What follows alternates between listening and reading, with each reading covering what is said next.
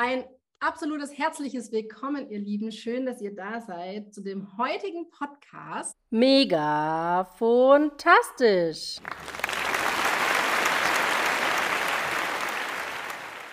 Das heutige Thema ist das Thema ADHS und ich habe mir dazu heute einen ganz besonderen Gast eingeladen. Und zwar ist die liebe Nadja bei uns. Hallo Nadja. Hallo. Schön, dass du da bist, liebe Nadja. Erzähl mal, wer bist du denn eigentlich und was machst du hier? was mache ich hier? Also, ich bin die Nadja Müller. Ich bin Ergotherapeutin mit einer eigenen Praxis in Ulm. Ähm, ich bin Lerntherapeutin, Verhaltenstherapeutin und tatsächlich schon seit meiner ganzen über zehnjährigen Laufbahn als Ergotherapeutin arbeite ich jetzt schon mit dem Thema ADHS und ADS und ja, aufgrund dessen ähm, wurde ich von der Patricia gefragt, ob ich nicht mal Lust auf einen Podcast mit ihr habe. Und da habe ich natürlich sofort Ja gesagt. Natürlich. Cool. Sehr schön, Nadja. Lass uns anstoßen darauf, dass du da bist. Wie ja, Nadja hat sehr gesagt, gerne. ich habe mir ein Glas Sekt eingeschenkt. Also habe ich mir direkt auch äh, einen Sprudel geholt. also Nadja, lass mal, lass mal anstoßen. Und, äh, also auf uns. Auf uns. Und natürlich auf euch. Schön, dass ihr da seid und heute zuhört. Und ich würde sagen, Nadja, du hattest die Idee, kurz mal einen Einblick zu geben, wie wir zwei eigentlich zusammengekommen sind. Genau. Magst du mal genau. erzählen? Ja, also es war tatsächlich eigentlich, finde ich, so sehr klassisch, ähm, dass ich dich, Patricia, über Instagram eigentlich so kennengelernt habe oder sage ich mal, deine Seite mir, glaube vorgeschlagen wurde und ich dann so ein bisschen deinen Arbeitsalltag auch ein bisschen ähm, mitbekommen habe.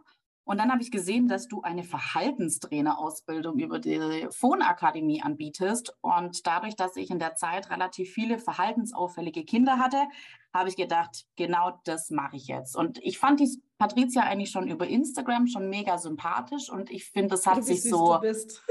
Nein, ist wirklich so.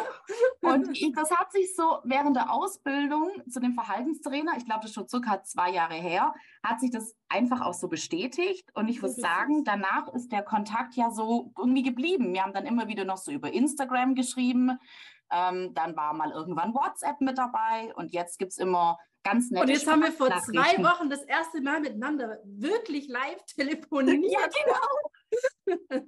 sehr, sehr komisch gewesen. Sehr, sehr komisch. Aber äh, live haben wir uns noch nicht gesehen, obwohl wir eigentlich hier gar nicht weit auseinander sind. Gell, mit, nee, genau. Äh, das müssen wir unbedingt nachholen. ja, auf jeden Fall, auf jeden Fall. Genau. Und dann hat, wie gesagt, die Patricia mich gefragt. Und dann habe ich gesagt, ja, natürlich, das ist so ein Herzensthema von mir, diese ähm, Kinder mit ADHS und ADS. Und da habe ich gesagt, das finde ich mega wichtig, dass so viel wie möglich natürlich auch weitergegeben wird an Wissen. Und dadurch, dass wir ja auch im Juni zusammen eine Fortbildung haben über die Member Akademie, haben ja. wir gesagt, passt das natürlich jetzt mit dem Podcast mega bei uns beiden gerade cool. dazu, gell? Sehr gut, super. Und wir haben ja in der letzten Woche beide einen Fragensticker bei uns in den Stories gehabt, denn Nadja hat ja ähm, auch ein Instagram-Profil ergo.ulm und ähm, wir haben euch gefragt, liebe Community, was ihr zum Thema ADHS und ADS wissen wollt. Und ich würde sagen, Nadja, lass uns direkt doch mal mit der ersten Frage anfangen, die aus der Community gekommen ist. Und zwar, was ist denn eigentlich erstmal ADHS? Genau, also ich finde, glaube die Typen oder dieses ähm, Wort kennen, glaube ich, schon ganz arg viele. Bei ADHS geht es wirklich um die Aufmerksamkeitsdefizitstörung mit Hyperaktivität. Deswegen ist dieses H mit dabei. Und dann gibt es natürlich ja, sage ich mal, noch den in Anführungsstrichen Gegensatz dazu, das ADS, dieses ganz typische Träumerchen. Das sind im Endeffekt die Kinder oder auch Erwachsene, die diese Hyperaktivität nicht mit dabei haben. Also find das finde ich jetzt so, ja, genau, klassisch. Das ist so die klassische Unterscheidung. Ich fand das so mega spannend im Rahmen von meiner Neurofeedback-Ausbildung. Hat man ähm, zwar ja schon zwischen diesen zwei Typen auch total gut abgegrenzt, aber ich fand es so spannend, dass im Prinzip die gleiche Ursache eigentlich dahinter steckt. Nur der eine Typ halt äh, das Haar kompensiert, indem er sich bewegt. Wenn wir extrem müde sind, äh, haben wir ja auch den Drang, einfach bewegen, äh, damit wir nicht einschlafen. Und der andere verfällt dann so richtig ähm, in seinen Traum und ist dann so mehr oder weniger in Trance. Ähm, Wie ist denn das? Ich habe jetzt schon vor 13 Jahren die Neurofeedback-Ausbildung abgeschlossen. Äh, da gibt es ja bestimmt auch ganz neue Erkenntnisse zu, oder? Ja, das stimmt. Aber ich muss auch sagen, dass die Ursache ja wirklich nicht äh, von Studien rausgefunden werden konnte. Das finde ich auch so extremst spannend. Also ich finde, man, man kriegt ja überall irgendwie eine Ursache raus. Und bei mhm. diesen Kindern gibt es wirklich nichts ganz Klares. Es gibt Vermutungen, dass man schon auch sagt, okay, es sind die Eltern auch ein bisschen was davon betroffen. Die geben das so ein bisschen über die Erbanlage auch an die Kinder weiter, was ich auch doch, äh, sage ich mal, auch unterstreichen kann. Ähm, mhm. Ähm, das gibt es einmal. Natürlich kommen auch Umweltfaktoren mit dazu, wenn man zum Beispiel, oder ich sage jetzt auch mal tatsächlich, so, un, so ungern, wie man sagen möchte, auch Corona hat da auch ganz arg viel gemacht für Homeschooling ja. und solche Sachen. Da kam das schon deutlich häufiger. Was auch ist, wie gesagt, weiterhin Vermutungen ist natürlich auch, ähm, wenn einfach bei der Geburt oder während der Schwangerschaft einfach gewisse Schäden aufgetreten sind, wie Alkohol, so, Drogensucht. Ah, okay. ähm, auch das hat natürlich einfach Auswirkungen auf das Gehirn des Menschen und somit natürlich mhm. auch auf mhm. diese Kinder. Achtung, Achtung, ein kleiner Hinweis an dieser Stelle, der mir noch sehr, sehr wichtig ist. Nadja nennt hier lediglich ein paar Beispiele. Es gibt definitiv auch ADHS und ADSler, wo die Ursache vollkommen ungeklärt ist. Aber ich muss schon sagen, ich bin ja selber Mama von drei Kindern und äh, mein Bruder, mit dem habe ich mich demnächst unterhalten und der meinte, ich habe, also er meinte selber von sich, ich habe ADHS. Und ich glaube, du hast im Übrigen auch ADHS. Und ähm, je tiefer ich in mich jetzt so selber reingehört habe und mich damit ein bisschen auseinandergesetzt habe, ich war nie beim Arzt, ich war nie in der Diagnostik oder sonst irgendwie, ähm, würde ich behaupten, dass ich auf jeden Fall schon ein bisschen ADHS habe. Kann man das sagen? Ein bisschen ADHS, Nadja? Ich glaube, ganz ehrlich, jeder von uns hat da irgendwas. Also ich kenne das jetzt, ich habe schon echt einige Fortbildungen gemacht und ich hatte noch nie einen Teilnehmer, auch in diesen Fortbildungen, der danach nicht gesagt hat, oh Gott, ich glaube, ich habe ADHS. Also ich glaube, jeder von uns hat irgendwas, wo man, wo man sich damit identifizieren kann. Ähm, es geht ja immer um die Masse bei dieser Diagnostik dann einfach auch. Aber dadurch, dass diese Liste der Symptome so riesenlang ist, findet sich da, glaube ich, jeder ein bisschen wieder. Voll, aber zum Beispiel bei mir war es wirklich so, dass ich habe sieben Tage die Woche Leistungssport getrieben. Also ich habe Eiskunstlauf gemacht, hatte sechs Stunden am Tag Training und siebenmal die Woche. Und in meiner äh, Freizeit, meine Mutter erwähnt immer wieder diese Story, habe ich als siebenjähriges Mädchen einen Bauernschrank von links nach rechts aus dem Raum geschrieben, äh, geschoben, weil ich Lust hatte auf Veränderung. Und mein Leben war immer so. Ich hatte immer Lust auf Veränderung, immer wieder was Neues, was Neues. Und sag, wo kam diese Kraft her? Und äh, der Sport war für mich ein unfassbar äh, wertvoller Ausgleich, sage ich mal. Genau, aber trotzdem wollte ich eigentlich sagen, dass ich eben selber drei Kinder habe und ich äh, beobachte schon bei meinen Kindern jetzt, weil du vorher angesprochen hattest, die Eltern und die Kinder, äh, dass sie halt auch einfach das Spiegelbild von mir selber sind, ne, in vielen äh, verschiedenen Bereichen was ja auch normal ist. Also ich meine, die Kinder lernen Absolut. ja von den Erwachsenen und von den Eltern. Absolut. Das ist ja, das sage ich mal, das wichtigste Lernmedium sind eigentlich die Eltern. Ähm, wo man natürlich über Nachahmung dann doch ganz arg viel hat. Aber wie gesagt, ich glaube, dieses, dieses Lust auf Veränderung ähm, haben, glaube ich, relativ viele Menschen. Auf der einen Seite gibt es auch wieder welche, die brauchen das gar nicht. Ich bin schon auch ein Mensch, wo ich sage, es gibt viele Bereiche in meinem Leben, da liebe ich dieses ganz klare und typische deutsche Leben mit, ähm, ich liebe dort, wo ich wohne, ich möchte nicht ähm, so wenig wie möglich umziehen. Ähm, ich stelle mir das mit Mutter, Vater, Kind vor, so ganz, ganz typisch. Aber mhm. auf der mhm. anderen Seite kenne ich das schon auch so, wenn du das jetzt so sagst von der Kindheit, ähm, dass ich als Kind, glaube ständig meine, mein, mein Zimmer umgeräumt habe, weil ich ja. einfach was Neues gebraucht ja. habe. Was ich aber, also irgendwie habe ich mich gerade selber gesehen, wie ich meine, wie ich mein Kinderzimmer umgeräumt habe und meine Mutter mich dafür verflucht hat, jetzt schon wieder das Bett auf die andere Seite zu stellen. Genau, genau, eben.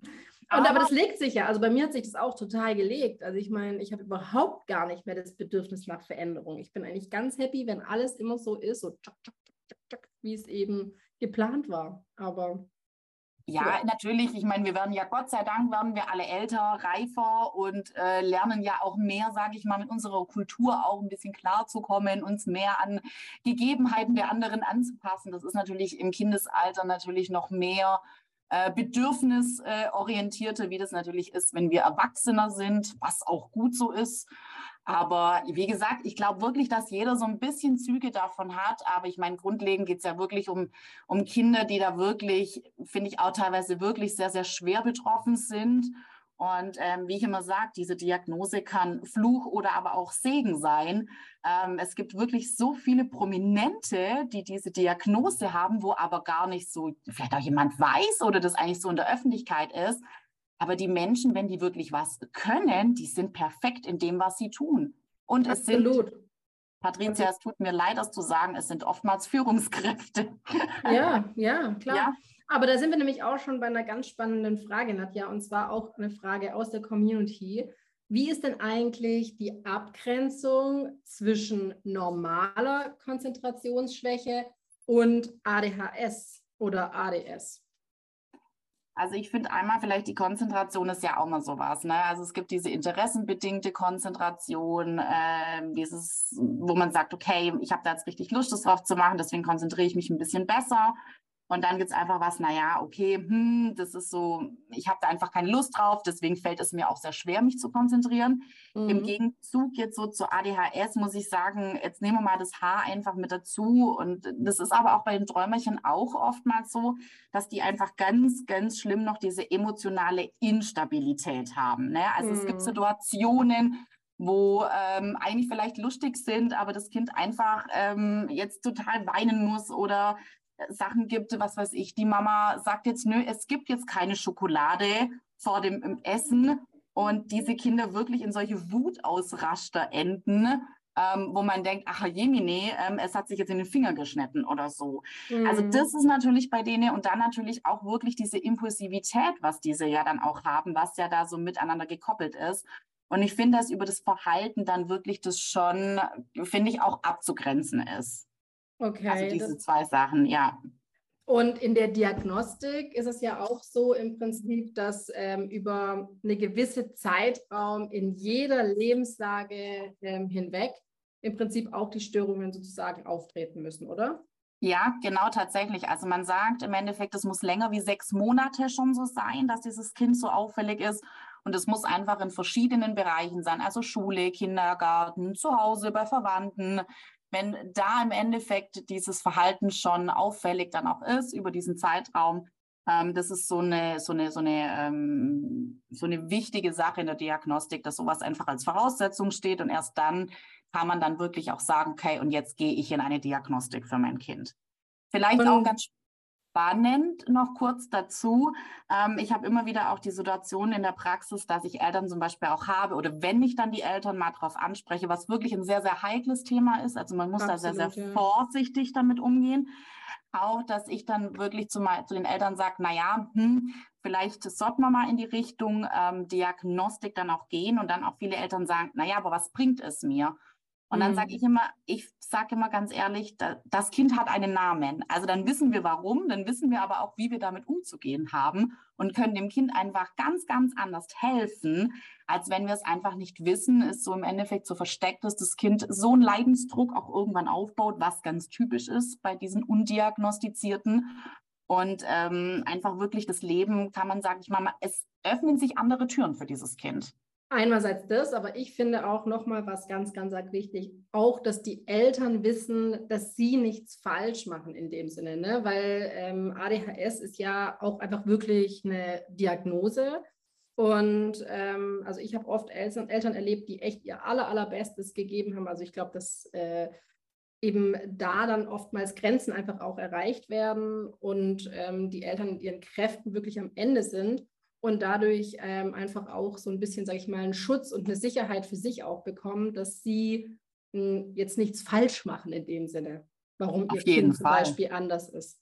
Und Auf ich glaube, nochmal, was ist ganz wichtig, ähm, dass man auch einen Austausch hat zwischen betroffenen Eltern. Es kann einem einfach auch anders geholfen werden. Man kann sich über Selbsthilfegruppen wirklich auch mit anderen Eltern austauschen, Tipps und Tricks weitergeben, um den Alltag einfach auch deutlich zu erleichtern. Auf jeden Fall. Mega. Voll. Und ja. sie einfach darin zu bestärken, dass sie nichts falsch gemacht haben oder falsch machen, aber sie können Dinge einfach ähm, sage ich mal, neu handhaben, neu äh, strukturieren, neu überdenken und neue Ansatzhilfen sozusagen einfach geben. Ich glaube, deswegen ist es schon sinnvoll, da auch einen, äh, eine Ursache zu haben oder nicht eine Ursache, sondern einen Hintergrund zu haben.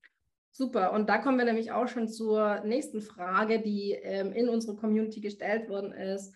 Ähm, ich fasse die einfach mal zusammen. Mein Sohn hat die Diagnose ADHS bekommen. Ich bin überfordert. Wie kann ich meinen Sohn unterstützen? Spannende Frage und ich glaube, die meisten, die diese Diagnose bekommen oder die, die Eltern, die so eine Diagnose von ihrem Kind ähm, ja doch diagnostiziert bekommen, ähm, sind damit erstmal völlig überfordert. Muss ich einfach mhm. auch so sagen. Das ist auch erstmal kurz vielleicht ein Schock. Okay, er hat es jetzt wirklich.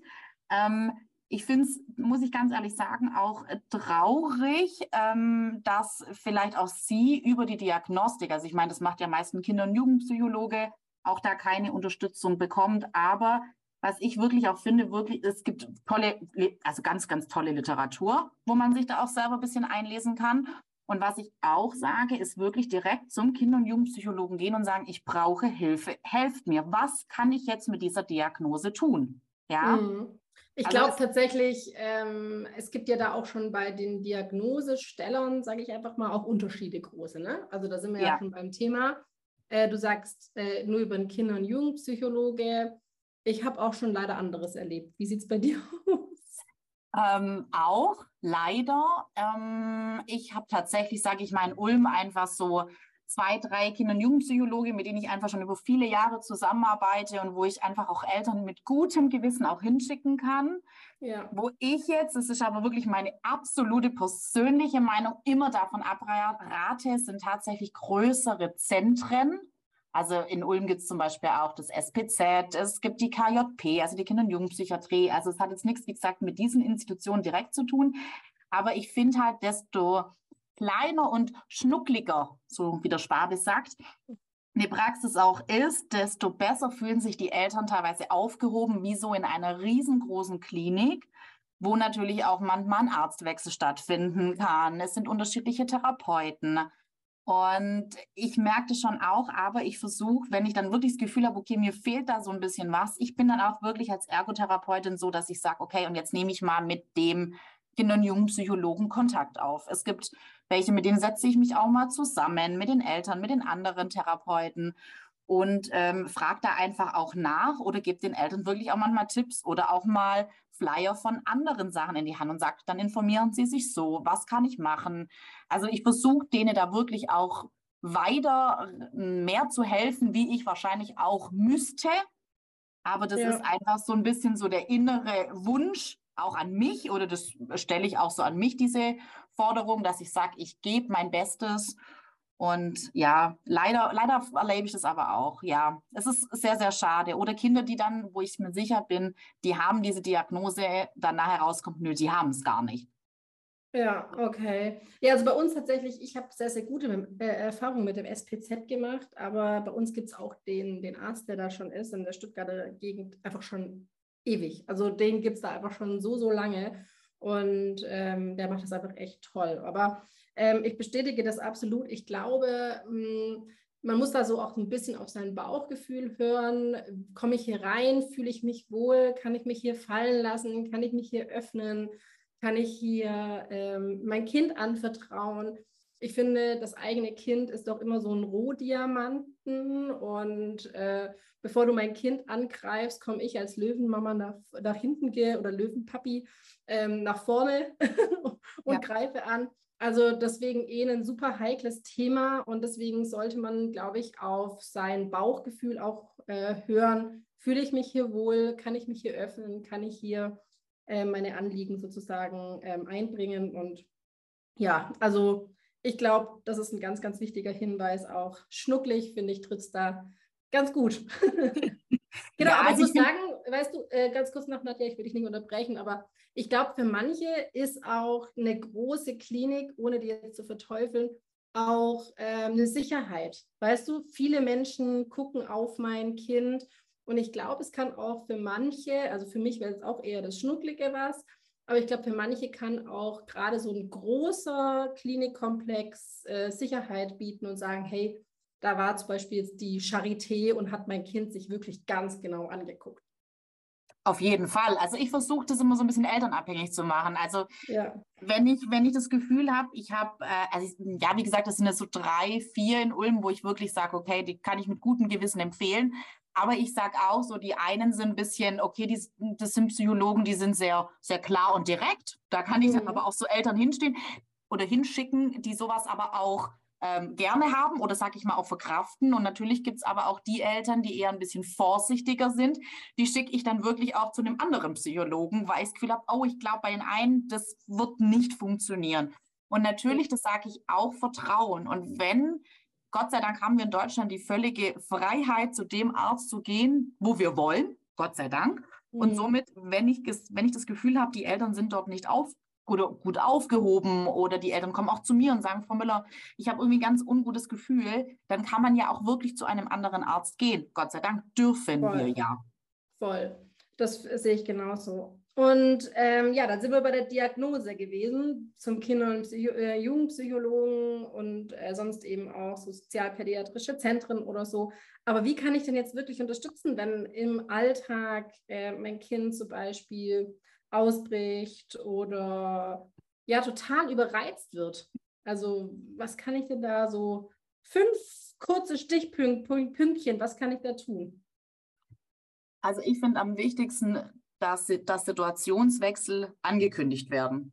Ganz klar, also nicht nur sagen, so, wir gehen jetzt, sondern hört zu, in zehn Minuten ziehen wir unsere Schuhe an und gehen zum Arzt. Das finde ich so das Erste, dieser Situationswechsel. Absolut, das, nur manche Kinder können gar nicht sagen, was sind zehn Minuten. Das, das ist richtig, dann kann ich einen Timer, aber, aber, aber schon rein diese Ankündigung. Finde ich rein ja. schon diese Ankündigung, okay, es passiert jetzt dann was ja. Vermeidet, finde ich, ganz auch viele Wutaussetzer ja. des Kindes ja. schon mal total. Das finde ich ganz wichtig, dann klar, wirklich Struktur reinbringen.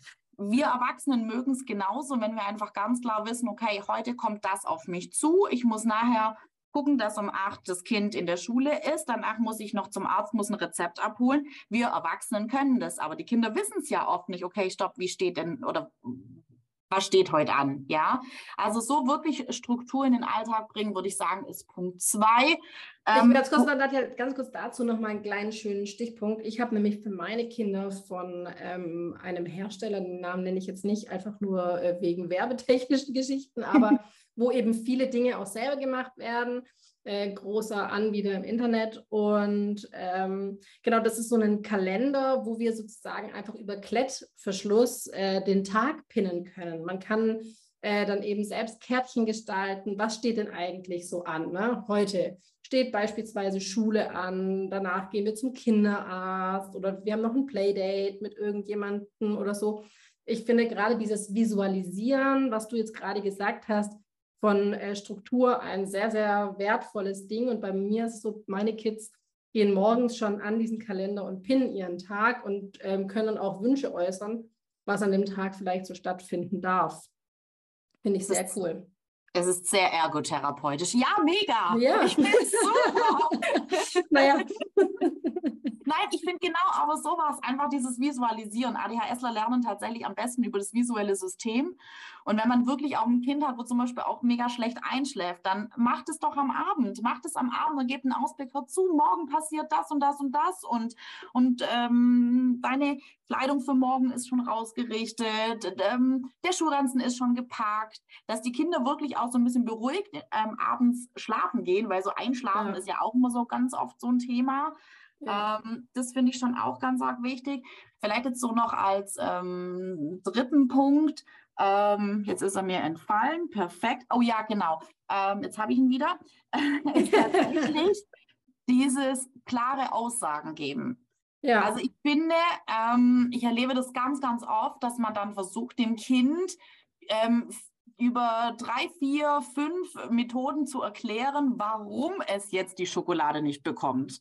Und das interessiert dieses Kind in dem Moment nicht. Es gibt diese Schokolade nicht. Punkt. Also es ist auch wichtig, da wirklich auch eine klare Konsequenz oder eine klare, klare Linie da auch zu fahren. Ich finde es wichtig, natürlich, man kann auch dem Kind mal erklären und sagen, okay, du, du kriegst nicht die Schokolade, hey, wir essen jetzt gleich. Ist völlig okay, aber nicht dann anfangen und sagen, du kriegst jetzt keine Schokolade, weil du hast heute Mittag schon Eis bekommen. Und wenn wir jetzt essen, dann hast du danach keinen Hunger mehr. Aber ich habe davor gekocht. Und weißt du, ich war doch gestern noch einkaufen. Ne? Ich, wirklich erlebe ich ganz arg häufig bei meinen Eltern und dann sage ich immer, hören Sie doch auf, so viel zu reden. Also ich finde, manchmal hat man so das Gefühl, ich weiß nicht, wie du das so erlebst, aber manchmal redet man sich so um Kopf und Kragen, um irgendwie ja. dieses Kind zu beruhigen. Aber das ist dem Kind völlig wurscht, ob jetzt die Mutter heute Morgen beim Einkaufen war. Ähm, ja. Es geht ja. gerade um die Schokolade. Klare so. Ich-Botschaften zu senden. Richtig, genau. Okay. Also das, das finde ich so tatsächlich das, ähm, was ich schon im Alltag ganz arg wichtig finde. Und dann finde ich es auch ganz wichtig, dass wirklich auch beide Elternteile sich auch ganz klar sind, was wird vermittelt. Also ich meine, das, äh, ob das jetzt das Kind ADHS hat oder nicht, aber die Kinder, ähm, die wissen ganz genau, wen sie ausspielen können. Und wenn die Mama ja sagt, sagt der Papa aber nein. Also gehe ich natürlich lieber zur Mama. Das finde ich schon auch wichtig, dass die Kinder einfach ja auch wieder eine Orientierung haben. Ne? Also ja. wieder wissen, okay, stopp, es gibt einfach keine Schokolade vor dem Essen. Punkt. Da brauche ich auch nicht zum Papa gehen funktioniert nicht. Das also, aber das muss ich sagen, habe ich natürlich auch gemacht als Kind. Ich wusste ganz genau, wen ich fragen soll, wenn ich Fernsehen darf, ähm, zu wem ich da gehe, wer da offen dafür war. Also ich glaube, das gehört aber auch zum Kindsein dazu irgendwie, ne? Total. Also ich habe meinen Papa immer um Geld gebeten. Ich habe immer nur Geld von meinem Papa bekommen. Ja, siehst du mal. Toll. Ja. Also ja, nee, aber ich denke auch, ähm, Eltern sollten sich irgendwie einig sein. Und ähm, ich finde, was ich echt find, trotzdem wichtig finde, auch nochmal an dieser Stelle, ist, dass die, die Kinder ein Verständnis eben auch aufbauen, weil wenn wir eine klare Linie fahren, dann ist das ja irgendwo auch eine Sicherheit für die Kinder. Was ich jetzt bei meinen eigenen Kindern tatsächlich erlebe, ist, dass sie ähm, auch die besten Vorbilder für ihre Geschwisterkinder zum Beispiel sind. Ne? Also wenn ich sage, wenn ich ganz klar bei uns die Regel existiert, keine Schokolade vor dem Essen und ich äh, vermittle das dreimal und bin da im Prinzip in meiner Linie auch klar, dann weiß das das Kind einfach auch beim vierten Mal und kann das dann auch wiederum für seine Geschwisterkinder transportieren und dann kommt da einfach auch keine Diskussion irgendwo auf. Ja, auf jeden also, Fall. Vielleicht noch so als, als letzten äh, Five Point. noch, was ich auch mal ganz wichtig finde, ist wirklich dieser totale, Aus also wirklich auch einen Ausgleich schaffen. Ausgleich zum. Alltag schaffen, auch mal wirklich, ich meine, wir Menschen, wir sind Bewegungstiere, ne? wir wollen uns bewegen. Ne? ich glaube, deswegen hat dann nicht meine Mutter mich zum Leistungssport gebracht, weil ich, Weil sie sonst, ich wäre, glaube sonst unerträglich gewesen. ja, aber du hast es gebraucht und dadurch warst du händelbar. Ja, ich glaube tatsächlich. Sie sagt es auch bis heute, ja. Und ich glaube das auch wirklich. Also diese Bewegung, das ist, glaube ich, ein ganz, ganz wertvoller voller Impuls, den du da gesetzt hast. Und ich glaube auch deswegen ähm, war die Pandemie für solche Kinder oder auch Menschen, also auch die Erwachsenen natürlich sehr krass. Ja, total. Total, also ich glaube auch wirklich, wo diese totalen Lockdowns dann waren, wo man dann zum Beispiel nur ja. beim Einkaufen oder nur zu Einkaufen und Arbeit oder so rausgehen durfte, gab es ja, glaube ich, bei uns in Baden-Württemberg auch mal. Ja. Ähm, das ist der absolute Horror für die Kinder, ja. Und ich meine, uns ja. geht es ja nicht anders. Wir suchen uns einen Ausgleich und sagen, okay, was, hm, der eine putzt total gern die Wohnung, das ist halt der Ausgleich von der Arbeit, aber für die Kinder ist auch Schule wie Arbeit für uns. Also das ist genauso ja. anstrengend. Und durch diesen körperlichen Ausgleich, was die Kinder auch haben, hat auch das Gehirn wirklich auch Zeit, ähm, das alles auch mal ein bisschen zu verarbeiten und einfach mal auf andere Gedanken zu kommen. Und dann kommen diese Gedankenkreisel, was ja wirklich, oder dieses Gedankenkarussell, was ja so ADHSler haben, das ist dann einfach auch, ja, das hat so ein bisschen Ausgleich. Voll, das aber das ist ja besser. Das ist mega wertvoll, was du da sagst, dass ähm, die Schule für die Kinder ja wie Arbeit ist. Also es hat die Lehrerin von meinem Sohn am ersten Elternabend vor der Einschulung gesagt, ihr müsst äh, die Schule so sehen, als wäre es der euer Job. Und zwar ist es ein neuer Job. Jetzt überlegt euch mal, welche Herausforderungen der neue Job mit sich bringt. Also was da dahinter steht. Und dieser Satz ist mir so in meinem Kopf geblieben und ich erlebe das jetzt so bei meiner, bei meiner Großen. Die sagt mir zum Beispiel, Mama, ich möchte in den Pfingstferien keine Ferienbetreuung. Und ich dachte so, hey, die gehen doch ins Theater und hier ins Legoland und die machen hier und die. Und sagt, weißt du, Mama, ich will einfach alleine in meinem Zimmer spielen mit meinen Schleichfiguren. Und äh, ja, das ist einfach, das brauchen wir ja auch manchmal, ne? Einfach alleine zu sein und vor uns hin zu dealen, dröhlen irgendwie. Ich weiß nicht, wie es dir da so geht, aber doch, ja. ich sehe das, ich sehe das genauso. Und ich glaube, das ist vielen einfach auch nicht bewusst, dass wirklich, also ich meine, ich glaube auch wir Erwachsenen, wenn man mal so einen Tag ein Seminar gemacht hat, Fortbildung. Also ich ja. weiß, ich gehe super gerne auf Fortbildungen und wenn ich da wirklich dann auf meinem Stühlchen sitze und wirklich mal so, was weiß ich, von 9 bis 17 Uhr einem Referent vorne zuhöre, ich bin fix und fertig. Wenn ja. ich zwölf Stunden in der Praxis bin, bin ich lang nicht so kaputt, wie ja. wenn ich an einem Tag Seminar teilgenommen habe. Und ja. da finde ich, da merke ich dann auch so, okay, stopp, und so geht es ja den Kindern auch. Und natürlich, die lernen ja so, so viel den ganzen Tag. Da ist ja immer irgendwie was los in der Schule.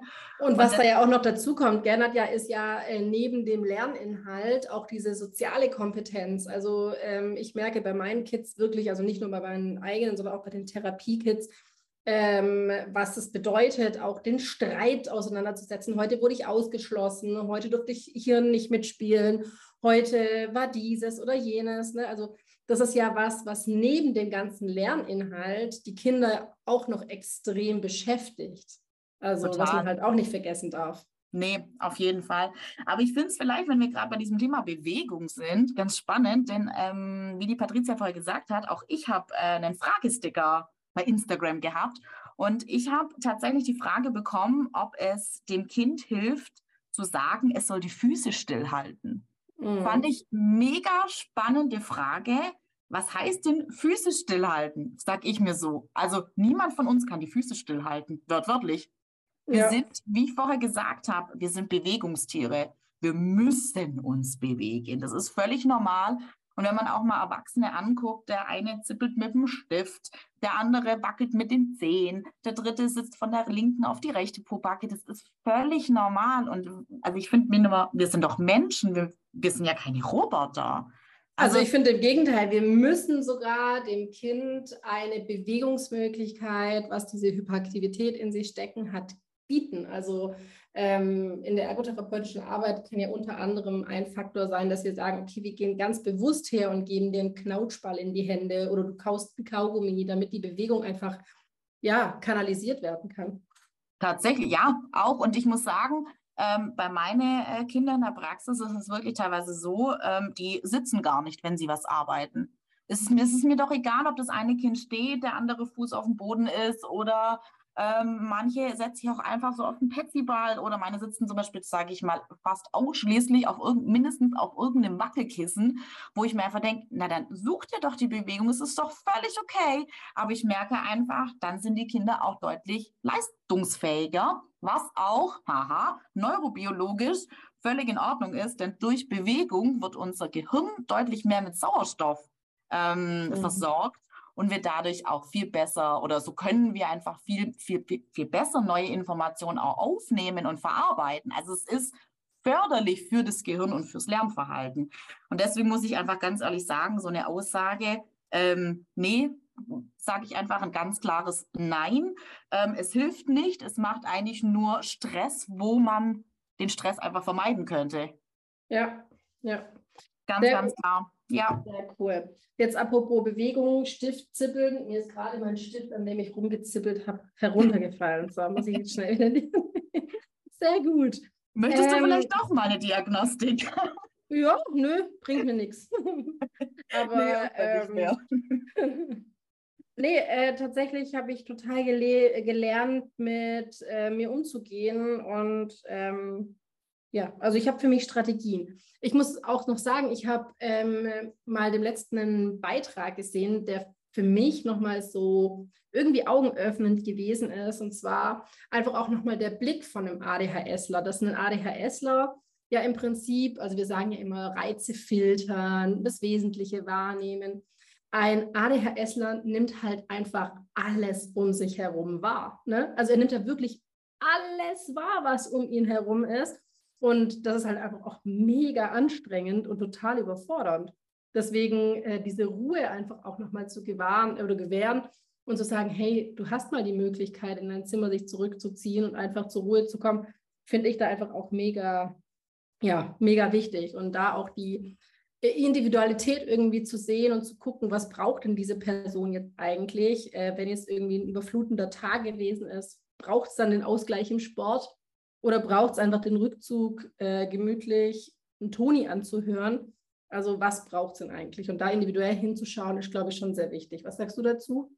Auf jeden Fall. Nein, also wie gesagt, es gibt auch Kinder, die kommen zum Beispiel von der Schule nach Hause und wollen zum Beispiel sofort die Hausaufgaben machen, dann sollen sie das tun.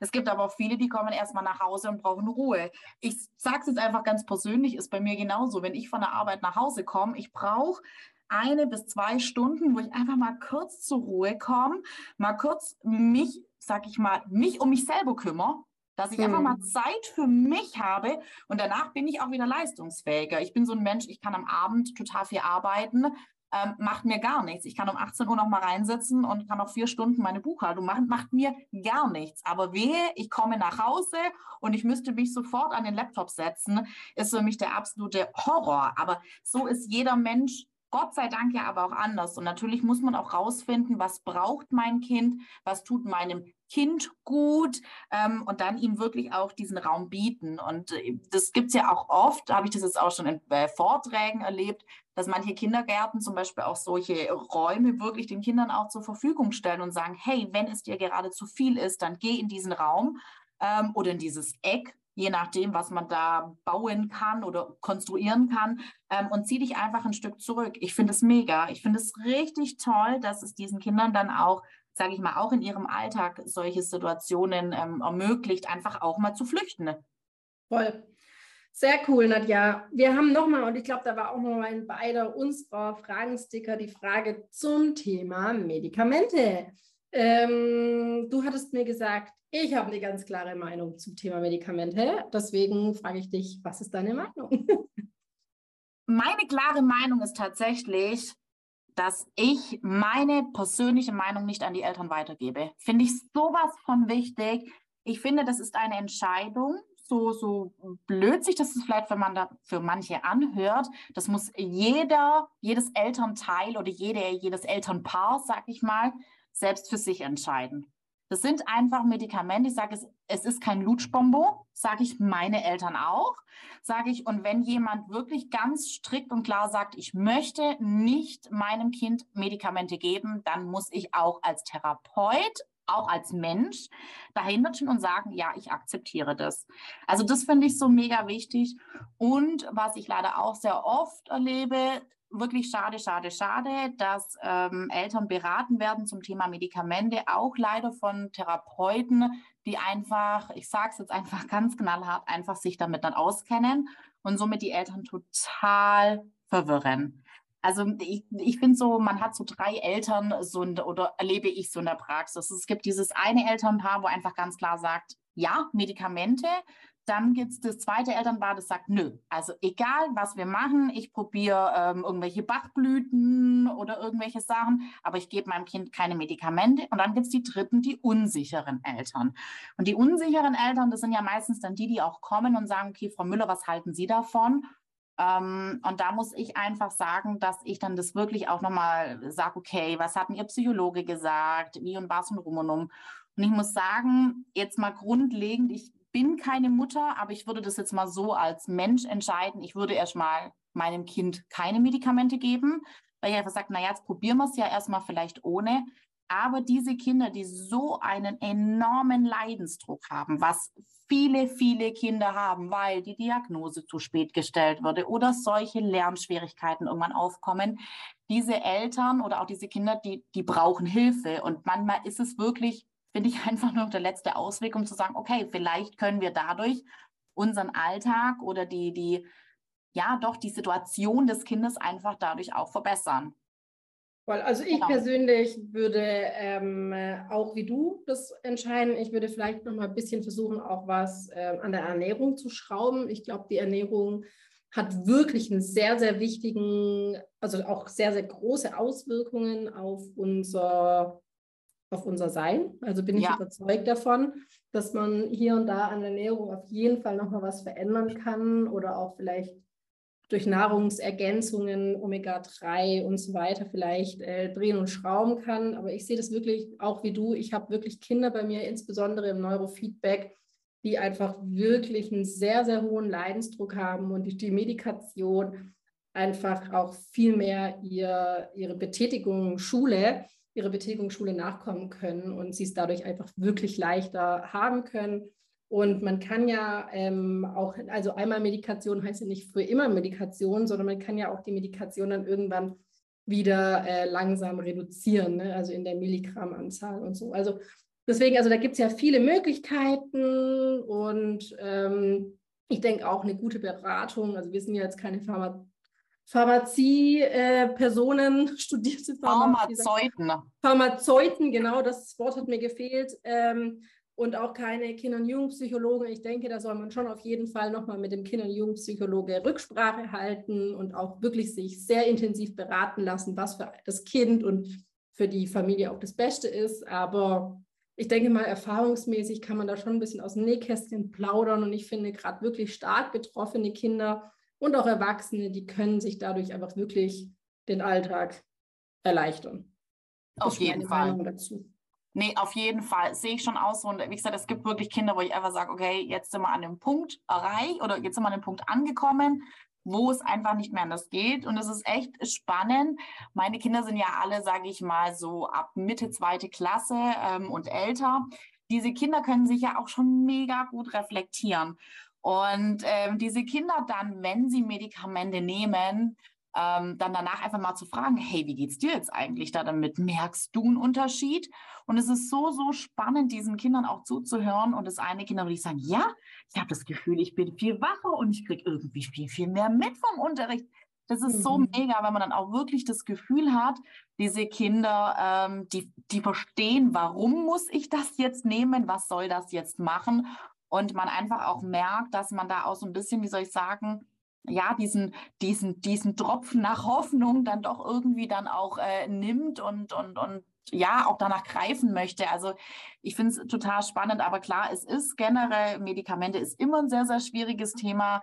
Ähm, kam ja bei mir zum Beispiel auch die Frage ja auf ähm, Thema Drogensucht in der Zukunft. Das muss man aber so sehen. Natürlich nur, ähm, weil es, sage ich mal, im Betäubungsmittelgesetz drin ist, heißt es einfach, es ist auch äh, verschreibungspflichtig. Aber man muss auch so sehen, dass eine, dass es in so geringeren oder in geringen Dosen verabreicht wird dass nicht der Körper davon abhängig wird. Ne? Das muss man ja schon auch immer sehen. Schon, ich glaube, die Sorge ist vor allem auch darin, das kann ich schon ein bisschen auch nachvollziehen, ähm, dass halt äh, die Kinder schon sehr früh mitbekommen, ah, ich nehme da täglich was ein und das hilft mir. Ne? Also diese Abhängigkeit von, ich nehme da was ein, das äh, ist, glaube ich, äh, bei vielen so die Sorge bei Eltern, das habe ich schon sehr oft erlebt. Kann ich verstehen. Ja, Kann ich absolut. völlig nachvollziehen. Und also ich meine, es gibt ja immer wieder diese Aussage, hast du, hast du auch schon mal gesagt, naja, das verwächst sich irgendwann. Gibt es ja dann auch mhm. immer so ähm, mhm. Aussagen von Eltern, wo ich einfach sage, nee, nee, nee, stopp mal, dieses Kind hat es schon, aber es lernt halt, wie gesagt, mit seinen Gegebenheiten. Damit umzugehen. Um, genau, damit umzugehen, lernt neue Strategien, ähm, im Alltag und äh, deswegen ist es theoretisch dann, ähm, kann ich den versuchen, dann auch ein bisschen die Sorge zu nehmen. Und ich finde, es gibt ja auch wirklich Kinder, wie du schon vorher gesagt hast, die das vielleicht auch mal nur ein Jahr lang nehmen, wo man aber dann merkt, okay, nee, jetzt passt's oder jetzt hat man vielleicht auch viel vom Lernstoff wieder aufgeholt und ja, wir orientieren uns wieder in eine gute Richtung. Und dann kann man ja aber auch von der Dosis mal runtergehen oder es mal komplett aussetzen über mehrere Wochen und Monate ist ja Gott sei Dank alles möglich und es wird ja immer ganz, ganz eng ähm, vom Psychotherapeuten oder vom Psychologen natürlich dann auch betreut. Ja, super. Nee, sehr schön. Ich glaube auch, das ist nochmal ein sehr, sehr wichtiger Hinweis und Genau, sehr cool. Super, Nadja. Vielen, vielen, vielen Dank. Hast du noch irgendwas, was du den Eltern oder den TherapeutInnen, die jetzt auch mit ADHS-Lern und ADS-Lern arbeiten, unbedingt gerne mitgeben möchtest? Am liebsten würde ich einfach sagen, informiert euch. Informiert euch ganz, ganz, ganz arg viel. Ähm, jetzt hoffe ich, ich mache hier, darf ich äh, eine unbezahlte Werbung machen? Kommt drauf an, was Oder du kannst du das nachher unten einsetzen? nee, nee, alles gut. okay, aber was ich jetzt wirklich empfehlen kann, und das ist wirklich eine Herzensangelegenheit, schaut euch mal oder hört euch, hört euch, nicht schauen, hört euch mal den Podcast von ähm, Anna-Maria Sanders an. Das ist eine Mama, die selber ähm, ein Kind mit ADHS hat und die macht so absolut tolle Podcasts zu diesem Thema. Und das finde ich schon auch wichtig. Wie gesagt, informiert euch. Es gibt ganz tolle Bücher, hat sie zum Beispiel auch geschrieben. Also wie gesagt, hier völlig unbezahlt, gell? aber das ist wirklich so eine Herzenssache. Und, ähm, und sucht euch wirklich Hilfe. Es gibt wirklich genug Möglichkeiten. Ähm, und da dürft ihr, finde ich, auch wirklich mal das Internet ein bisschen durchstöbern, auch nach Selbsthilfegruppen suchen, aber auch wirklich an die Therapeuten ähm, habt da Geduld auch mit euch selber. Es ist eine komplexe Sache, aber es gibt Gott sei Dank genug äh, Fortbildungen, wo man sich dann einfach auch zu dem Thema weiterbilden kann und einfach, finde ich, auch eine sehr ähm, gute Therapie nachher auch haben kann. Und genau, ich finde es so, das ist so, finde ich, das Wichtigste eigentlich. Sehr cool. Ja, dann, dann danke ich euch auf jeden Fall. Also ich danke dir auf jeden Fall, Nadja, dass du heute hier warst und ich danke euch, ihr lieben ZuhörerInnen, dass ihr da zugehört habt. Da wart, wollte ich schon sagen, nee, dass ihr uns zugehört habt und ähm, schön, dass ihr dabei wart und bis zum nächsten Mal. Ciao. Ciao. Ciao.